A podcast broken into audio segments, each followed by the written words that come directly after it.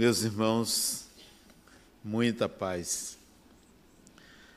No século XVI, um poeta, gênio da cultura portuguesa, escreveu um soneto que certamente todos vocês conhecem, cujo título é O amor é um fogo que arde sem se ver. E ele escreve esse soneto com esse título e o repete em várias estrofes,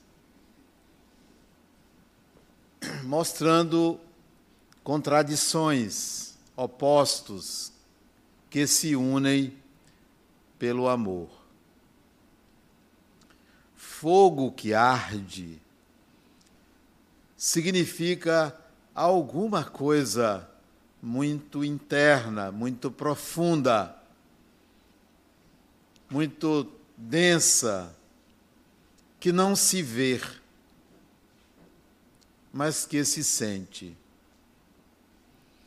Camões foi longe, muito longe, ao descrever o amor. Semelhante ao soneto dele, o apóstolo Paulo já falava sobre o amor. Se eu falasse a língua dos anjos, dos homens, nada seria se não tivesse o amor. Mas antes dele, de Paulo, você vai encontrar na cultura judaica, o primeiro mandamento fala do amor, amar a Deus sobre todas as coisas. De fato, o amor está presente na religião, na poesia, na filosofia. Sócrates já falava e discutia sobre o amor. Mas há algo que só pode falar sobre o amor quem já sentiu. Porque não é uma teoria não é uma palavra, não é um conceito, é um sentimento. Ou você já sentiu, ou você não sabe o que é. É preciso amar uma pessoa. Se você nunca amou uma pessoa, você não sabe o que é o amor. Uma pessoa não é as pessoas, nem a família, nem a humanidade, nem isso, nem aquilo. É preciso amar uma pessoa. Preferencialmente, para que você saiba o que é o amor, que esta pessoa não tenha laços de sangue com você. Aí você vai saber o que é amar alguém. Portanto, não se trata apenas de amar a mãe, o pai, o filho, a filha, o irmão, a irmã, o neto, a neta, o avô, a avó, é amar uma pessoa. É preciso sentir. Mas esse sentimento chamado amor é um espectro. Ele não é igual. Imagine você sentir algo que ninguém sentirá como você sente. Ninguém. É seu. É um calibre. É uma frequência sua. Para cada pessoa, um amor. Cada ser humano ama de uma forma diferente. Mas é preciso sentir. E uma vez amando uma pessoa, você nunca deixará de amar aquela pessoa. Não importa o que ela faça, o que ela sinta, o que ela lhe diga, você ama. Porque o sentimento de amar alguém é uma marca psíquica, espiritual e até física. Imagine um sentimento que você nunca deixará de ter. Isso é o amor. Um espectro. Cada pessoa ama de uma forma diferente e cada pessoa, amando mais de uma pessoa, amará de uma forma diferente. Você pode amar uma, duas, três, dez, mil. Mas primeiro tem que amar uma pessoa para saber o que é o sentimento de amor. O amor não exige comportamento do outro, é um sentimento de mão única.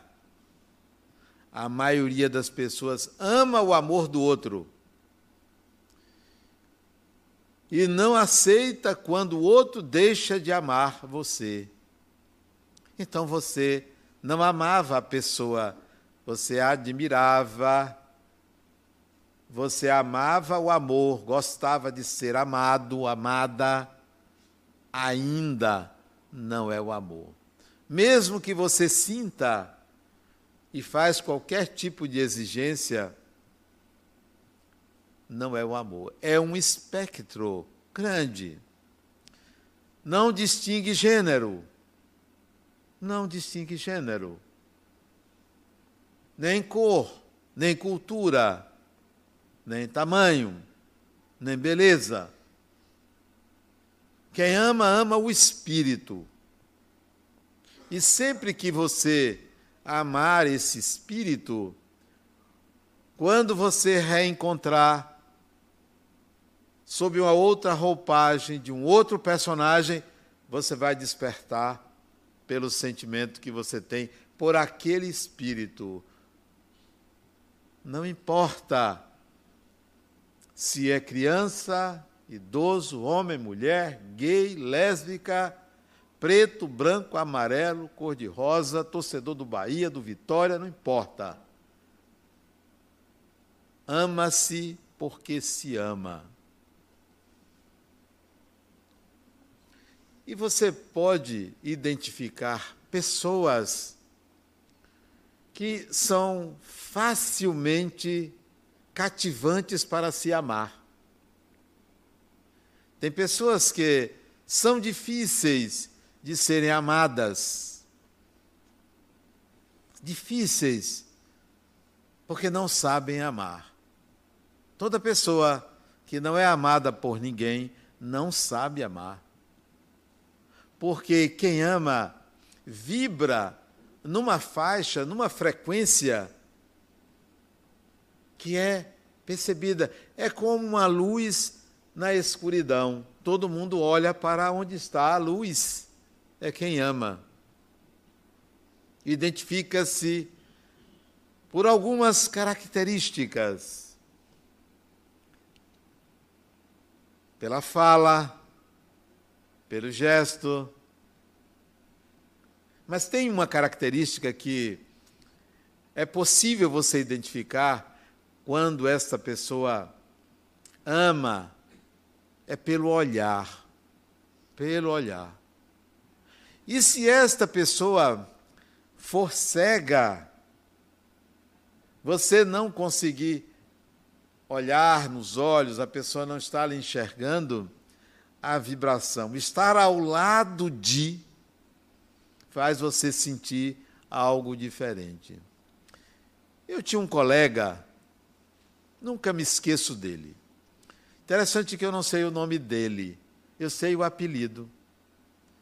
Ele só era conhecido pelo apelido, mas o nome todo eu não me lembro. Eu acho que ele já desencarnou, porque quando eu estava na ativa, na Caixa Econômica Federal, ele adoeceu gravemente. Eu me aposentei, pouco depois da doença dele, eu acho que ele já desencarnou. Mas se não desencarnou, não tem problema, porque espírito é espírito. Ele se chamava Chiquinho. O nome dele, o primeiro nome era Francisco. Aliás, os franciscos têm uma mística, não sei se vocês já repararam tem uma mística, alguma coisa diferente. Pois ele, Chiquinho, que é como era conhecido, o olhar dele encantava a gente. A voz dele, a suavidade da voz dele também encantava a gente. Todo mundo gostava dele, todo mundo. Ele exalava uma sabedoria diferente, ele dizia poucas palavras e todo mundo entendia. Até quando ele contava uma piada, todo mundo ria, até mesmo sem entender, mas ria. Chiquinho, nunca esqueci. Foi meu colega na Agência Comércio, na Caixa Econômica Federal. O olhar dele era um olhar que brilhava. Outras pessoas também na minha vida, ele eu me lembro, outras pessoas também na minha vida, dá para notar que aquela pessoa sente algo diferente. Não precisa falar, não precisa dizer nada. Mas quando diz, expressa pela voz, pela consistência do que fala, pela profundidade do que fala, essa pessoa sabe amar. Essa pessoa atrai. E tem gente que não atrai, porque a maioria quer ser amada. A maioria quer que encontrar um amor. Como assim você encontrar um amor? Você não precisa encontrar um amor, ame. Ame as pessoas para um dia você conseguir amar uma pessoa. Particularmente, eu amo algumas pessoas. Talvez umas 35, 34, que eu gosto do número 34. 34 pessoas diferentes. Aí eu incluo pessoas da minha família, incluo por identificar o espírito. Identifique o espírito.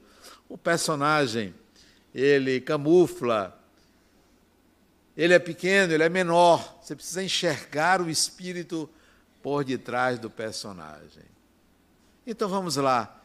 Pessoas que amam, como elas se comportam.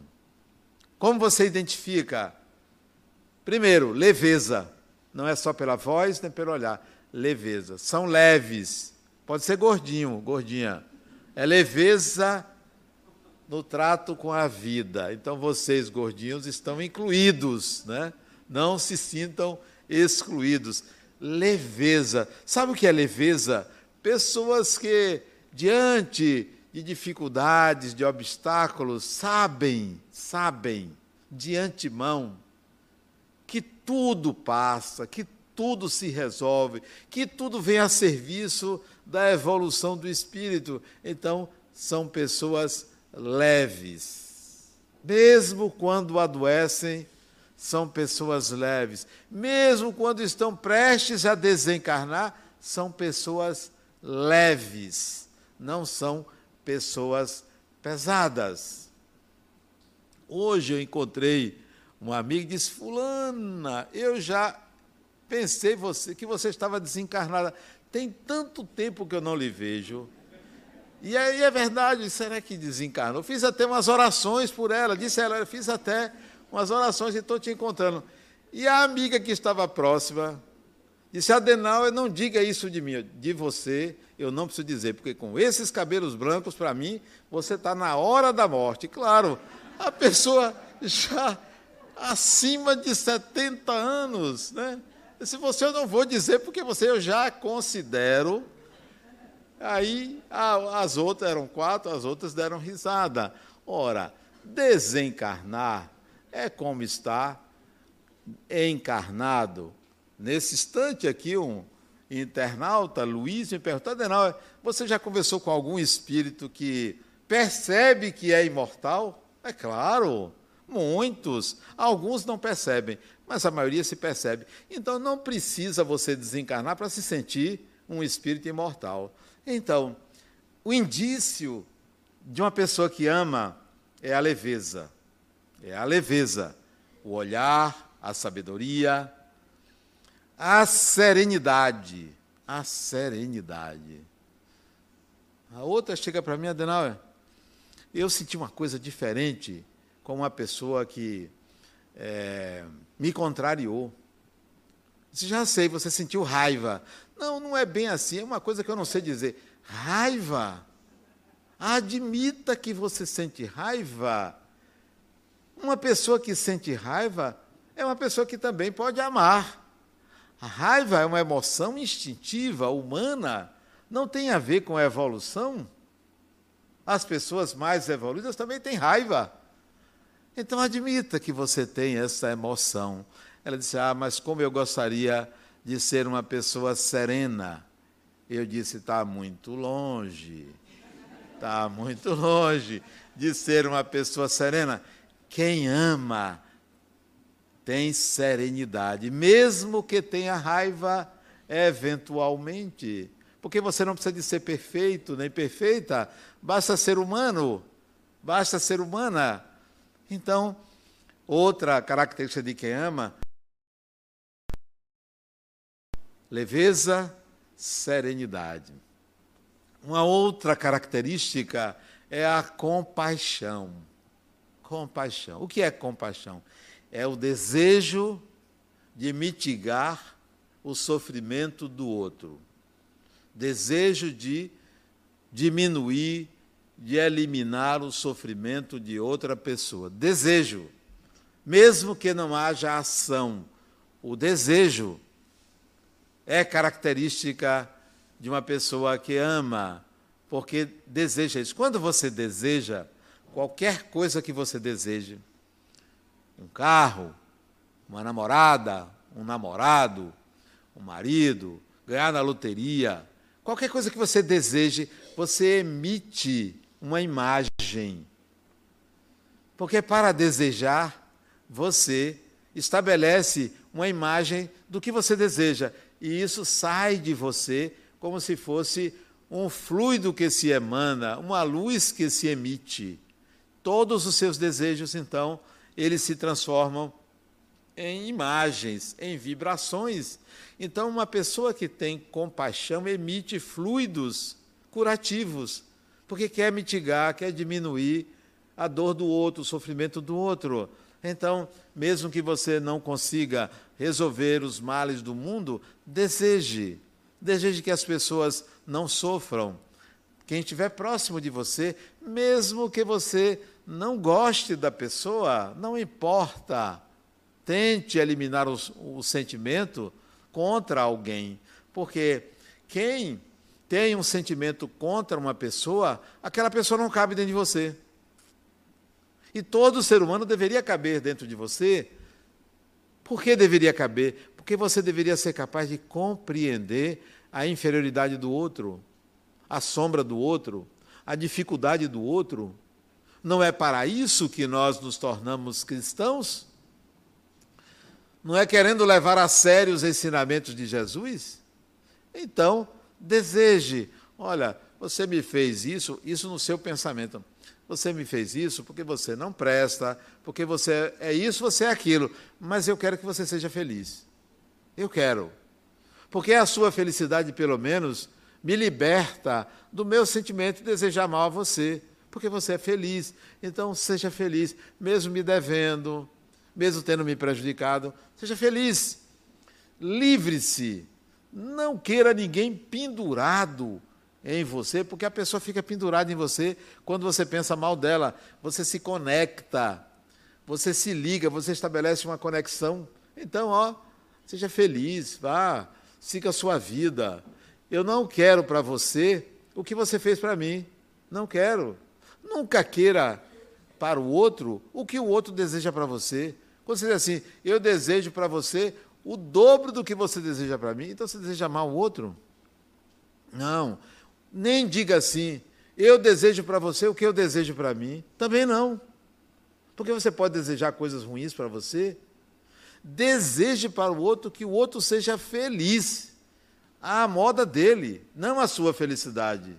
A felicidade que ele imagina que deva ser algo feliz. Então, quando você tem compaixão, você emite um fluido, uma energia, uma frequência para o outro. Essas três características, leveza, serenidade e compaixão, identificam uma pessoa que está próxima, se não ama, de amar alguém, de amar uma pessoa. Amar, de fato, é um sentimento de mão única, é um sentimento de você para o outro, não é do outro para você. Eu li também um autor que eu gosto muito, ele já desencarnou, desencarnou alguns anos atrás, eu li todos os livros dele, todos. Ele estudou num seminário em Nova York, o único brasileiro que passou por aquele seminário lá, acima da ilha de Manhattan, ele estudou lá. Ele se chama Rubem Alves. Alguém aqui já leu algum livro de Rubem Alves? Não, levante o braço, por favor. Pouca gente. Leiam Rubem Alves. Ele só tinha um defeito, era psicanalista, mas no mais, excelente pessoa. Ele escrevia muito bem. E ele escrevia sobre o amor. Muitos escritos sobre o amor. Rubem Alves era um poeta, um poeta, uma pessoa que escrevia muito bem. Então, vale a pena ler Rubem Alves. Por que eu falo de Rubem Alves? Porque ele não era um teórico sobre o amor, como Camões não era um teórico. Ele escrevia mostrando na experiência da vida cotidiana o que era o amor. Como você viver aquele amor. Porque quem ama vive a vida de uma forma diferente. É como se você dissesse assim: se nada acontecer na minha vida, se eu morresse hoje, eu já fiz uma coisa que valeu a pena. Eu amo uma pessoa. Esse é o sentimento. Ele é uma espécie de meta existencial.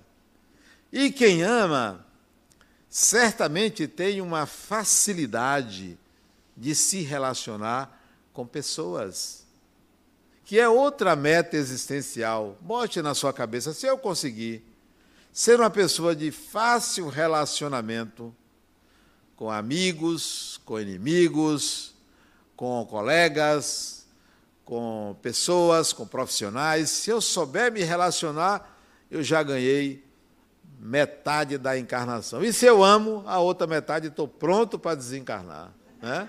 Já está na beira ali da desencarnação.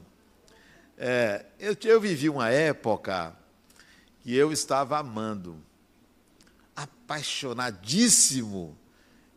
Eu abraçava poste e chamava de meu amor. Era até poste. Eu estava tão apaixonado pela vida, pelas pessoas, por algumas pessoas, que eu em 15 dias escrevi um livro sobre o amor. Eu estava passando férias com a família em Ilhéus, e eu resolvi escrever aquilo que eu sentia, como eu sentia. E eu escrevi o livro Amor Sempre, num momento de êxtase, num momento de expressar o amor que eu sentia aquilo me completava de uma forma exuberante, de uma forma fantástica para mim. Isso foi 1997, se eu não me engano, sete ou oito, que eu escrevi esse livro. Isso tem quantos anos? 25 anos atrás, ou, ou um pouco menos, quando eu vi que, poxa, que coisa fantástica é sentir uma vibração diferente, né? Agora, não era aquilo que as pessoas, não, quando eu estou apaixonada, quando eu estou amando, eu não tenho vontade de comer, que nada. Não, você não perde fome, você não perde nada, você fica num outro estado, um estado de disposição. Um estado de quem quer fazer as coisas, viver as coisas, resolver as coisas e está sem queixa, sem procrastinar nada e adiando coisas que podem ser adiadas, porque amar não deixa você sob tensão, não deixa você estressado, estressada. Você tem vontade de fazer as coisas no que der, aquilo que é possível. Então, quando é, quando é ou em que circunstância você se sentiu pressionado ou pressionada pela vida e que você não sabia o que fazer, lembre que você ama. Lembre de uma pessoa que você ama. Você vai entrar no estado de equilíbrio. Hoje eu estava conversando com Rosângela e ela dizendo para mim que a experiência que eu vivi no AVC, no hospital, lembra, Rosângela? Ela me falando hoje que foi uma coisa horrível para mim. E eu disse, eu gostei. Não, mas você ficou agoniado em sair. Não, não fiquei agoniado em sair. O médico me deu alta, eu queria sair. Mas eu gostei da experiência. Por quê? Sabe por que eu gostei da experiência? Não, dentre muitas coisas eu gostei, mas eu gostei de ser cuidado. Olha que coisa interessante. De ter pessoas me cuidando de mim, se preocupando comigo, me levando para a cama, me tirando da cama, porque o corpo só mexia metade, né? Então eu disse que coisa boa ser cuidado. Porque sempre cuidei de pessoas e eu achei ótimo. Aí, quando eu chegar numa certa idade, né? Aqui daqui a alguns anos, eu vou adorar que as pessoas me ajudem. Velhinho, né? As pessoas me ajudem aqui, me ajudem ali. Deve ser muito bom. Aí tem gente assim, mas eu não quero dar trabalho aos outros. Eu quero dar trabalho aos outros, sim. Claro, gente. Fiz tanto pelas pessoas, por que, que eu não vou querer que as pessoas tenham trabalho comigo? Tem que ter, é preciso ter. Cuide, cuide de quem você ama, cuide de quem está próximo de você, pai, mãe, avô, avó, seja quem for, cuide, porque isto é um exercício para que você aprenda a lidar com você mesmo, com a sua finitude, com a finitude do personagem. Né? Então, é importante que você é, viva cada experiência de uma forma intensa, serena, mesmo que a morte esteja ali batendo na porta. O que, é que tem? Um dia vai acontecer. Então, eu vou me, me preocupar, toma as medidas cabíveis, liga para aqui, liga para ali, ó, estou desencarnando e pronto. Né? E vai em paz. Porque tem desencarnado que dá trabalho, não dê trabalho. Bom, mas voltando ao amor, tem gente que fala em amor platônico.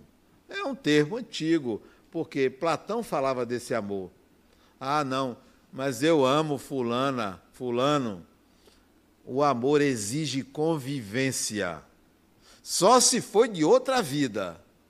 Mas se você nunca viveu com a pessoa e admira de longe, diz que ama, isso não é amor. Para amar, você tem que conviver tem que conviver com o intestino do outro, com o fígado do outro, com o estômago do outro, com o hálito do outro, com a dificuldade do outro, com a sombra do outro. O amor resiste a isso tudo. Então, amar precisa de convivência. Quanto tempo? Talvez uns 40 anos, tá bom? Uns 50 anos. Ou pode ser um ano, desde que o outro tempo foi vivido em outra vida porque os amores podem se reencontrar, nem sempre na mesma relação. Pode voltar irmão, pai, mãe, filho, filha, marido, mulher, companheiro, companheira, pode mudar, porque o espírito ama o espírito, e o espírito não tem gênero. Ama o espírito. Eu me lembro de uma de uma garota, isso está numa psicografia de Francisco Cândido Xavier, numa cidade, se eu não me engano, de Minas, ou foi São Paulo, em que a menina tinha seis ou sete anos e não voltou da escola. E os pais, a mãe preocupada, foi à escola dela e disse que a tia tinha pego ela. E ela não tinha tia. Mas uma mulher veio aqui, se identificou e pegou. Procura daqui, procura dali, não acha. E alguns dias depois a menina foi encontrada morta. Morta a machadadas, um crime brutal, que saiu nos jornais. E aí se procura saber quem foi, qual a motivação desse crime. O pai desesperado, a mãe desesperada, até que o pai interrogado pela polícia, disse que tivera uma amante. Foram à casa dessa amante e ela confessou que matou a menina, a amante do pai. E que mataria de novo, porque ela não matou uma criança, ela matou uma rival. Olha a fala da mulher. Eu matei uma rival. A rival não era a esposa, era a filha para essa mulher. O, pai quis matá-la. Mas a polícia, claro, prendeu a mulher, ele não pôde matá-la, mas ele teve vontade e ia matar a ex-amante. A família foi a Uberaba. Dois, três ou quatro meses depois, e a menina mandou uma mensagem para o pai, falando mais ou menos nesses termos: Meu pai, você se lembra que você conversava comigo e dizia assim: Minha filha, se você não conseguir perdoar uma pessoa, compreenda. Compreenda. Você me dizia isso. Então, se você não consegue perdoá-la, se referindo à assassina, compreenda ela. Foi o meu amor por você e o seu amor por mim que ela não suportou. Porque, segundo o depoimento dele, ele conversava muito sobre a filha com a amante, falando do amor da vida dele que era a filha. E de fato, ele amava muito a filha.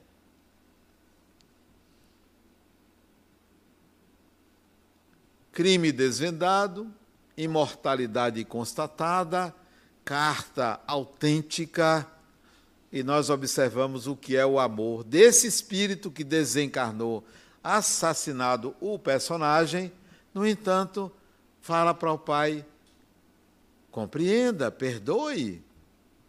Porque o problema de quem matou não é quem morreu, é do assassino. Ele tem um problema. Quem morreu está voltando. Iria voltar dessa ou de outra forma. Mas o amor não olha para isso. Repito, quem ama, ama o espírito e não o corpo e não o personagem. Muita gente diz que ama. Quando ele disser para você, eu amo você, mentira. Quando ela disser, eu amo você, mentira. Pense bem. Pense bem, porque precisa de convivência. É preciso que você conviva para saber se o outro tolera a sua sombra se aceita aquilo que em você é negado, é sombrio, se aceita as imperfeições, as inabilidades, aí você vê que a pessoa ama. Mas só amar quando está bonitinho, cheirosinho, cheirosinha, maravilhoso, maravilhosa, ou quando tem dinheiro. Eu tenho uma paciente que ela era casada e o marido dela perdeu o emprego e ela passou a subir a casa. E ele ficou uns dois anos ou três anos encostado, sem trabalhar, sem conseguir colocações. Foi antes da pandemia. E ela disse, Adenal, eu perdi a admiração. Eu amava esse homem. Você não amava ele. Se amava, deveria continuar amando. Na realidade, você tinha uma relação de parceria. Juntos, iguais, vamos seguir. O amor estava em segundo plano, não estava em primeiro plano. Em primeiro plano estava uma identidade, uma igualdade. Ele desceu, você não consegue. E o inverso também muitas vezes é verdadeiro. Quando o outro não corresponde, você exige a identidade, a igualdade, mas nem sempre ela é possível. Nem sempre. Então, há que você compreender que para que duas pessoas estejam juntas numa relação conjugal, numa relação conjugal. Duas pessoas. Quatro requisitos. Quatro interesses comuns. Quatro. Sem ordem de importância. Aliás, o último é que é mais importante. Primeiro, identidade de propósitos. O que é que nós queremos? Queremos ter filhos? Não queremos ter? Queremos viver em tal lugar? Queremos é, economizar? Queremos gastar? Queremos viajar? Identidade de propósitos. Não que seja 100%, mas que haja mais do que 50% de interesses comuns. Segundo, valores. Valores. Acha que isso não é importante? Identidade de valores, ética.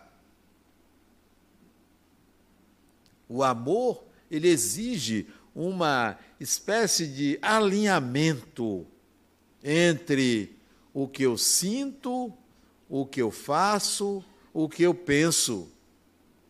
Se eu sinto uma coisa e faço outra, há um desalinhamento. Se eu penso uma coisa e faço outra, há um desalinhamento. Se eu penso uma coisa e sinto outra, há um desalinhamento. Ética é esse alinhamento. Então, duas pessoas, para viverem juntas maritalmente, deveriam buscar essa sintonia de valores. Né? Você não vai amar 171. Peraí, meu amigo, você é 171, eu não sou 171. Vamos ajustar isso aí. Tudo bem, foi um deslize, mas não é possível. Se você entra no buraco, eu também vou entrar no buraco junto com você, não é possível. Para onde você está me levando? Você é um 71. Eu estou falando um 71, mas qualquer tipo de ilícito penal, vamos colocar assim. Terceiro, Atração. Atração física. Intimidade. Sexo. Você pode dizer assim, mas Adenauer, a gente pode viver sem. Pode. Eu acho que uma pessoa deveria deixar de fazer sexo a partir de certa idade. 120 anos. Toma, pronto. Vamos estabelecer um marco. A partir daí, não pode. Acabou. Está proibido. Eu concordo. Por que eu estou dizendo isso? Porque sexo é uma coisa natural. Natural. Não tem nada a ver com algo contrário a Deus. Isso vem das pregações religiosas. A sexualidade é uma dimensão humana, normal. Sabe usar? Sabe usar, como tudo. Sabe usar. Nem libertinagem nem repressão, uso responsável. Então, sexo. E sexo não, não é só o ato sexual em si, é a intimidade sexual, que compreende um universo muito grande de prazer, sabe usar. Então, justifica uma união. Quarto, o que é que eu sinto, o sentimento. O que é que eu sinto? Eu não sinto nada. O que é que eu estou fazendo do seu lado se eu não sinto nada? Não justifica uma relação marital. Pode ser outra relação. Pode ser sócio, pode ser amigos. Pode viver no mesmo teto, mas não é uma relação conjugal. Tem que haver um sentimento preferencialmente que esse sentimento seja um sentimento de amor. Não sendo um sentimento de amor, que seja um sentimento de querer bem, de gostar, de sentir prazer da companhia, de se sentir feliz ao lado daquela pessoa, um sentimento. Então, esses são os requisitos para uma relação conjugal, marital, independentemente de gênero, uma relação marital e que essa relação marital evolua, evolua para a amizade e o amor. Evolua para isso. Ela pode começar com um apaixonamento. Ela pode começar com o querer bem e evoluir para que você sinta amor por aquela pessoa. O interessante é que quando duas pessoas se relacionam, independentemente de ser um relacionamento conjugal,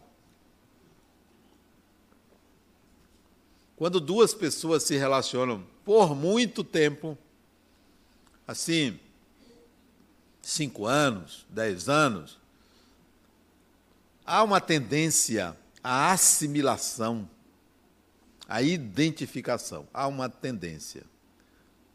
Há uma contaminação psíquica Há um espírito passar para o outro seus protocolos, seus modos de pensar.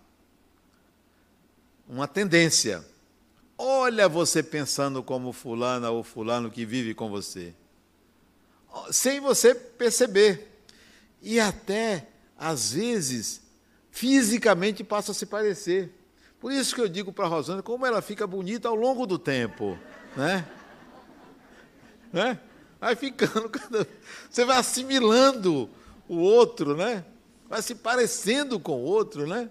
Então, é, essa relação, toda relação tem sombra e toda relação tem proximidade. Você passa a assimilar o que o outro é e passa a perceber o lado negativo do outro, que sintoniza com o seu lado negativo. Toda vez que você aponta para o defeito de uma pessoa, não é que você tenha igual, mas escamoteia um que você tem que se assemelha. Todas as vezes, né? Você olha você incorrendo no mesmo equívoco da pessoa ou em algo semelhante. Então, uma relação com uma pessoa, ela é útil para você crescer, porque você pode se perceber, você passa a se conhecer, você passa a se analisar. No amor não é diferente. Quando você ama uma pessoa, você é capaz de identificar todos os defeitos da pessoa.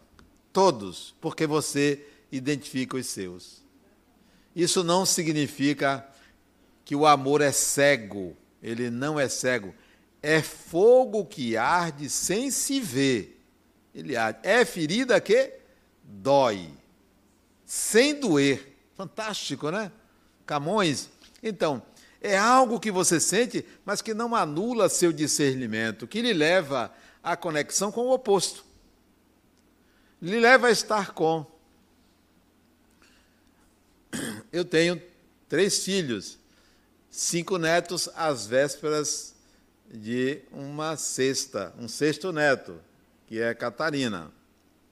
E um dia Conversando com minhas duas filhas, meu filho não estava, e eu amo muito meus filhos, amo muito minha família e outras pessoas, e eu sentada com elas, eu disse assim, eu estava muito feliz em estar com elas, casadas já, mas elas estavam lá em casa, uma delas sentada no meu colo, a outra na cadeira, eu disse, minhas filhas, eu estou com saudade desse momento. Eu já estou me vendo daqui a alguns anos como eu vou sentir saudade desse amor. Como é bom você amar, a única questão é que você sente saudade, mas eu prometo que eu venho visitar vocês quando eu desencarnar. Aí uma delas, meu pai, não fale em morrer. Minha filha, morrer é daqui para ali. A morte não é uma, uma, uma tragédia. A morte é apenas um fenômeno biológico, biológico como qualquer outro. Disse a elas: nosso corpo é cheio de germes, nosso corpo é cheio de bactérias, de vírus, e a gente está aqui vivendo, porque a vida não é dada pelo corpo, a vida é dada pelo espírito. Então, pense como espírito, sinta como espírito, porque você vai ver que o amor sempre vai ligar a gente onde a gente estiver, sempre vai ligar. Então, não se preocupe com os amores que foram que atravessaram a linha da vida biológica. Você estará sempre conectado, conectada. Quando você quiser, basta pensar e emitir uma vibração para aquela pessoa Onde ela estiver no mundo espiritual, ela recebe. Como você, quando às vezes se lembra de uma pessoa que já desencarnou, ela emitindo uma vibração para você, quando não é a própria pessoa presente ali. Então, por que, que eu vou me preocupar com minha mãe que já faleceu, meu pai que já faleceu, alguns irmãos que já faleceram? Eu até gostaria que outro já tivesse falecido, mas ele é, é carne de pescoço, não, não desencarnou ainda. Qual é o problema? A vida continua. Até logo, daqui a pouco a gente se encontra. Vai, eu vou indo, eu vou indo. Daqui a pouco, outro dia, outro dia, a gente se encontra. Não, para quem tem uma visão de espírito imortal, a morte é apenas uma viagem, uma viagem que você vai para casa, que você volta para casa, e, e que o amor não interrompe, não é interrompido, não se acaba, e vai se unir a gente sempre, porque a cada encarnação a gente vai reencontrar os nossos amores. Então não tem problema, eu vou me reencontrar. Outro dia me encontrei com uma pessoa que foi meu irmão em outra vida. Hoje ele mora na Alemanha, a gente se reencontrou. Outro dia, olha como aconteceu. Eu fui para a Alemanha, isso tem alguns anos, acho que tem uns 15 anos, e encontrei um garoto, David, nove anos. Conheci ele quando a mãe, eu me hospedei na casa da mãe dele, estava ele e o pai na porta, uma casa enorme, três andares. Eu cheguei nove horas da noite, a neve estava alta na porta da casa e ela me trouxe para me hospedar na casa dela. Estava o marido dela, um alemão de três metros e meio de altura, enorme, parecia um armário, e o filho de nove anos. Se Adenal, esse aqui é meu marido, ele só veio lhe cumprimentar porque ele vai precisar dormir, porque amanhã ele vai ter que viajar muito cedo. E esse é meu filho David. Aí David falou em alemão. Eu não entendo alemão. Ela disse: David, fale em português, porque você sabe português. Ele é brasileiro. Aí ele pegou na minha mão e disse: Venha cá. Na hora, entramos na casa e ele começou a dizer assim: Isso aqui é uma mesa, e falava em alemão também. Você vai se lembrar, ele para mim, você vai se lembrar. Isso aqui é uma cadeira, e falava em alemão. Isso aqui é copo. Fala... Percorremos a sala da casa, ele mostrando cada objeto. O pai foi lá deitar, a mãe foi atrás de mim, seguindo. Eu entrei na casa assim, o menino me, me seguindo. E ele disse: Você vai se lembrar. E ele não sabia que na encarnação passada eu morei dois anos na Alemanha. Você vai se lembrar. Percorremos a casa, era tarde da noite, o meu quarto já estava preparado. Ele chegou para a mãe e disse: Minha mãe, eu posso dormir no mesmo quarto dele, tem duas camas. E um estranho, a mãe disse: Não, você vai dormir no seu quarto. Minha mãe, deixa eu dormir no quarto dele. A mãe cautelosa disse: Não, você não vai dormir no quarto de Adenauer. Você vai dormir no seu quarto. Minha mãe, tá bom, eu não vou dormir no quarto dele. Olha o que aconteceu. Eu fui dormir. Eu acordo de noite para ir ao sanitário. Quando eu acordei, o menino estava dormindo no chão. Ele botou um colchonete e ficou dormindo ali. Eu saí, voltei, entrei, ele ficou dormindo ali. Eu acordei de manhã, ele estava dormindo ali. Eu passei três dias na casa dele. No terceiro dia, para me despedir, ele disse assim: Você foi meu irmão em outra vida. Menino, David. Eu não me lembrava, mas eu tinha morado na Alemanha. Eu tinha morado naquela, perto daquela cidade. E fiquei me correspondendo com ele. Quando eu voltava à Alemanha, Estava lá ele para me buscar, junto com a mãe, me abraçava. Por que você não lembra de mim? Você era meu irmão. Eu não lembrava. Isso é o amor. O amor faz isso, nos aproxima. Ame e não se afaste dos seus amores no coração. Nunca deixe que se apague a chama do amor. Muita paz.